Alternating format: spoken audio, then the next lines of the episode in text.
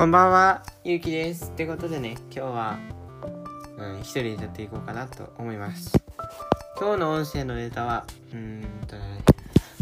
そうですね、部活で変わったことについて話していこうかなと思います。まず、最近部活で変わったこと。なんか部活で変わったことといえば、最近外遊びをよくするようになった気がします。はい。なんか、その同じバレー部の人と一緒に遊んだりとか、うん、そのおかげで、うん、な 難しいけど、そのおかげで、うんなんか外遊びが増えて、で、なんか他の、その外遊バレーの練習から、その、その一緒にやってた人たちが、他の外遊びに誘ってくれて、よく行くようになったかなっていうのと、あと僕は結構球技が好きなんですけどボールボールの球技そうそう。その球技っていうので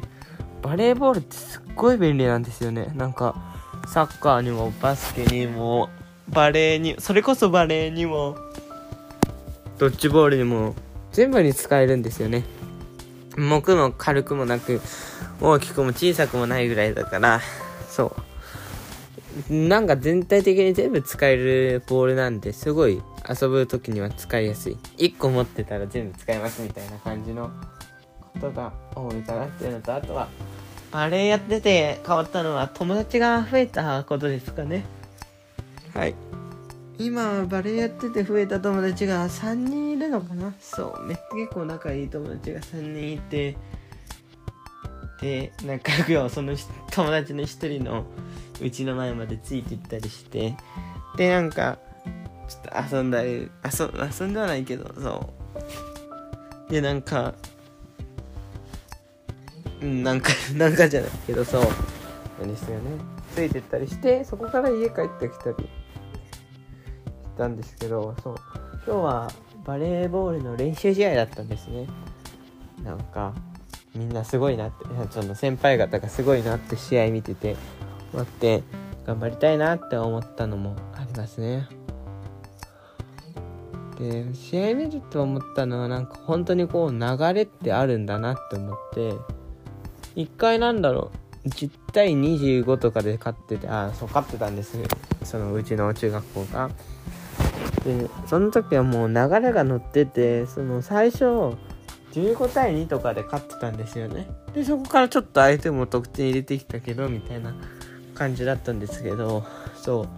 なんかもう流れが完全にこっちへ来ててなんか相手も戦意喪失しちゃってみたいな感じで。だけどあいうんなんか流れを見てて思ったのはこうその得点多く入れてる側って1点が軽くて得点をあんま入れてない側って1点が大きいので単純にその時は15分の1なのか2分の1なのかって分数で例えるとだいぶ大きさが違う。っていうことなんですけどそうだから流れを持っていきやすいんですよね。負けてる側の方が。だけど繊維喪失とかもあってこう難しいのかなって感じです。そうですね。てことで今日はなんか部活で変わったことと流れってあるんだなみたいなことについて話して話してみました。ということで今日も聞いてくださりありがとうございました。また明日も聞いてください。以上ゆうきでした。